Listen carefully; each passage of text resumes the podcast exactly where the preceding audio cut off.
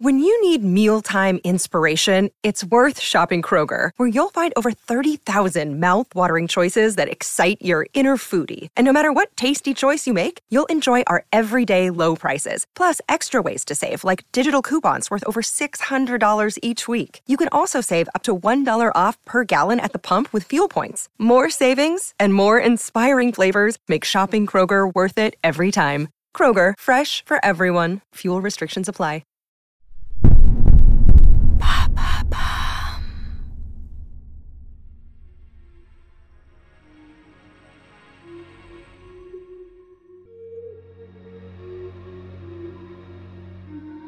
Bonjour à vous, ici Andrea, bienvenue dans True Story.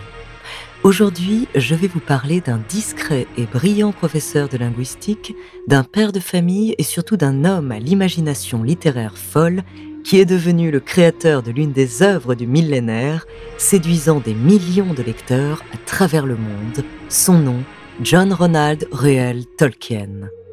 De l'homme derrière l'œuvre à l'inventeur de génie, découvrez sa true story.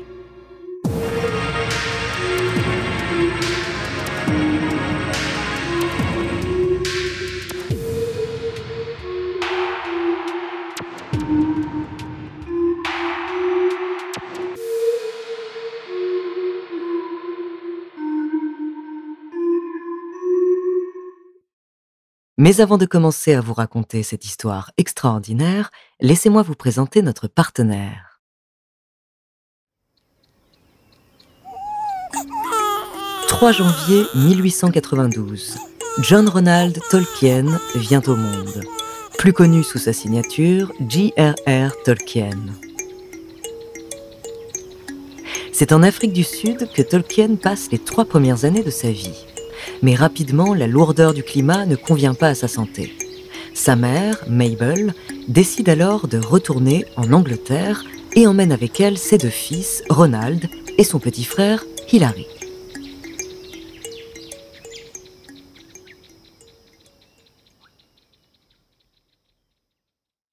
Hélas, le jeune Tolkien ne reverra jamais son père, qui succombera à une hémorragie en Afrique du Sud sans jamais avoir pu rejoindre sa famille en Grande-Bretagne. Ce deuil plonge la famille Tolkien dans une grande précarité et c'est Mabel qui va s'occuper de ses deux petits garçons.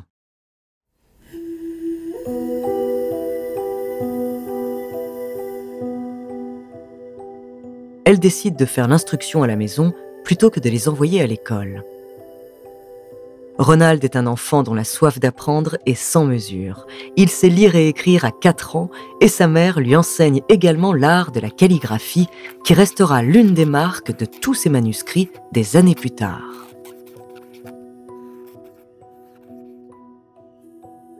L'influence de Mabel sur son fils est considérable puisque c'est elle aussi qui lui a donné le goût des langues anciennes et de la botanique, deux spécialités de son œuvre.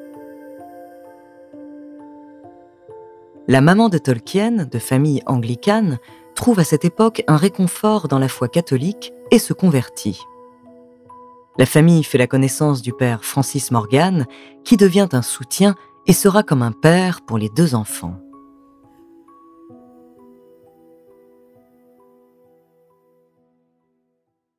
Mais ce temps doux est rapidement balayé par une mauvaise nouvelle. Mabel souffre d'une forme grave de diabète et en 1904, alors que le petit Tolkien n'a que 12 ans, elle succombe. Elle n'avait que 34 ans. Les deux garçons sont alors envoyés chez leur tante, Jane, la sœur de Mabel, et mère de deux petites filles du même âge que les garçons.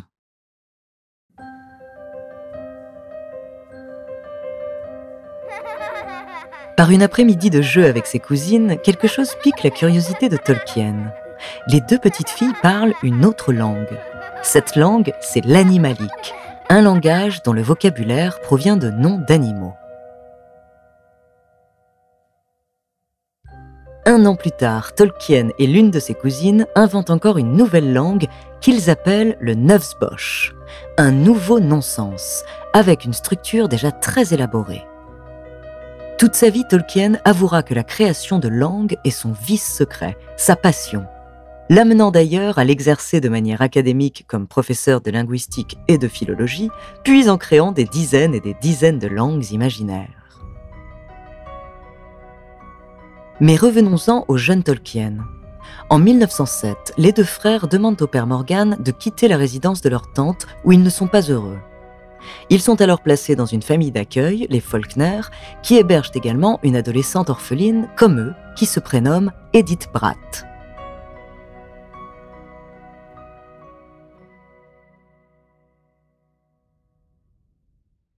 Edith, celle qui deviendra sa femme, mais le chemin ne fut pas simple, Edith plaît immédiatement à Tolkien et les deux jeunes gens nouent une relation très rapidement. Mais cette relation n'est pas au goût du père Morgan qui craint que le jeune homme néglige ses études. Il exercera même des menaces pour que le jeune Tolkien se sépare de la jeune fille. Tolkien s'exécute non sans peine et se plonge alors frénétiquement dans ses études en vue d'entrer dans l'une des universités les plus prestigieuses du Royaume-Uni, Oxford. Paris réussit pour Tolkien, qui décroche une bourse d'études dans la célèbre université pour étudier les langues anciennes. L'été 1911 a une saveur particulière pour Tolkien, qui rejoint sa tante pour une randonnée en Suisse. Pendant cette randonnée, il a failli perdre la vie. Une avalanche de rochers s'écrase à quelques mètres de lui. Malgré cette frayeur, ce voyage est toujours resté dans les souvenirs de Tolkien, qui s'en inspirera pour créer les paysages du Hobbit et du Seigneur des Anneaux.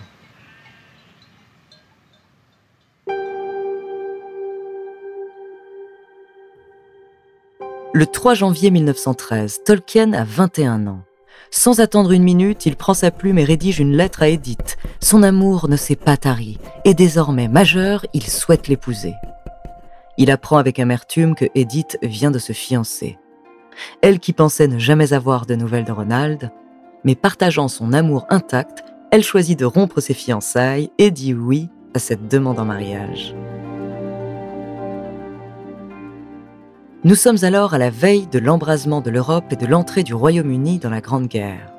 Tolkien choisit de ne pas s'engager et de terminer ses études. Il se rend à nouveau chez sa tante, Jane, Là-bas, il écrit le poème qui marque le début véritable de la Terre du Milieu. Inspiré par un poème anglo-saxon du 8e siècle, le Christ, du poème anglais Wolf, il est frappé par ces vers. Salut et Arandel, plus radieux des anges, envoyé parmi les hommes sur la terre du milieu.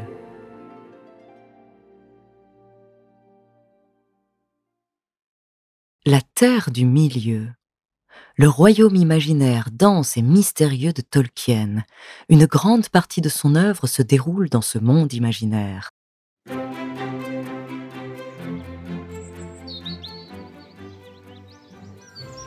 C'est un monde qu'il a construit très précisément au fil des années, en détaillant des cartes, des paysages, des peuples. Il utilise ses compétences de philologue et sa passion pour les langues germaniques, nordiques et anglo-saxonnes pour inventer une vingtaine de langues pour les habitants de son monde, en particulier plusieurs langues elfiques comme le sindarin et le kenya.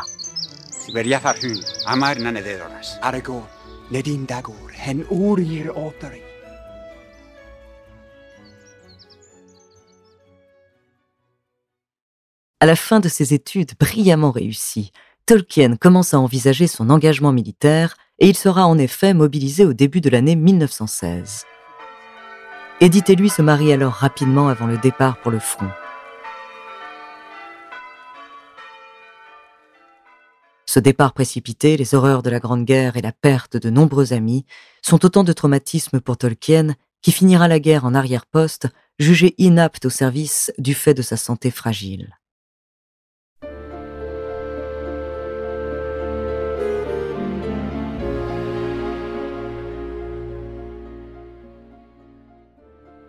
Dans les années 20, c'est le professeur Tolkien qui reprend du service, tout d'abord à l'université de Leeds, puis à l'université d'Oxford, qu'il rejoint non plus comme étudiant, mais comme enseignant.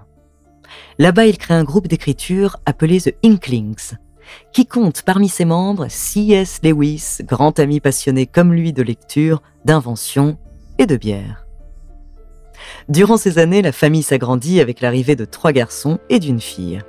Ses enfants deviennent son premier public, puis il leur écrit des contes, le Hobbit étant à l'origine une histoire racontée à ses enfants au pied du lit.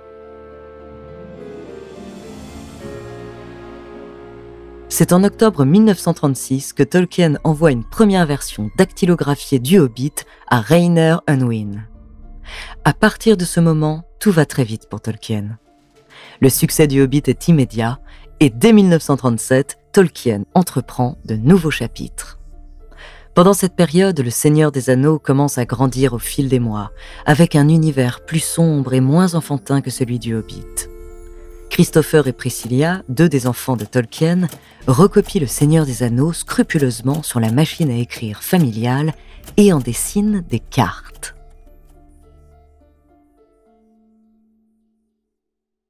C'est fou de voir que ce succès planétaire, cette inspiration pour des générations, a vu le jour petit à petit au sein de la famille Tolkien.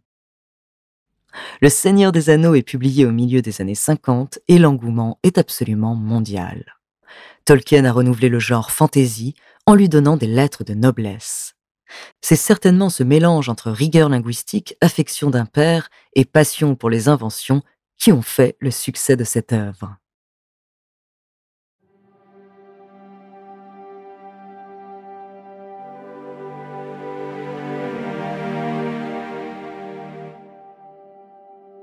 Pour celui pour qui la création littéraire fut parfois une épopée, il en reste une dernière celle du Silmarillion, recueil de légendes des premiers âges de la Terre du Milieu. Ce livre est au cœur de toute la mythologie de Tolkien, et c'est un travail qu'il révisa continuellement jusqu'à sa mort. Entrepris avant même Le Seigneur des Anneaux, il ne parviendra pas à achever le Silmarillion. C'est finalement son fils, Christopher Tolkien, qui le publiera à titre posthume en 1977. Et aujourd'hui, Tolkien revient dans nos vies, puisqu'en 2021, une nouvelle traduction française du Silmarillion vient d'être publiée. Pour tous les connaisseurs de Tolkien, cette nouvelle traduction était nécessaire et fondamentale pour rendre grâce à la richesse et à la variété de styles de cette œuvre grandiose. Alors que Tolkien est décédé en 1973 à l'âge de 81 ans, ses écrits restent la porte ouverte vers son monde secret.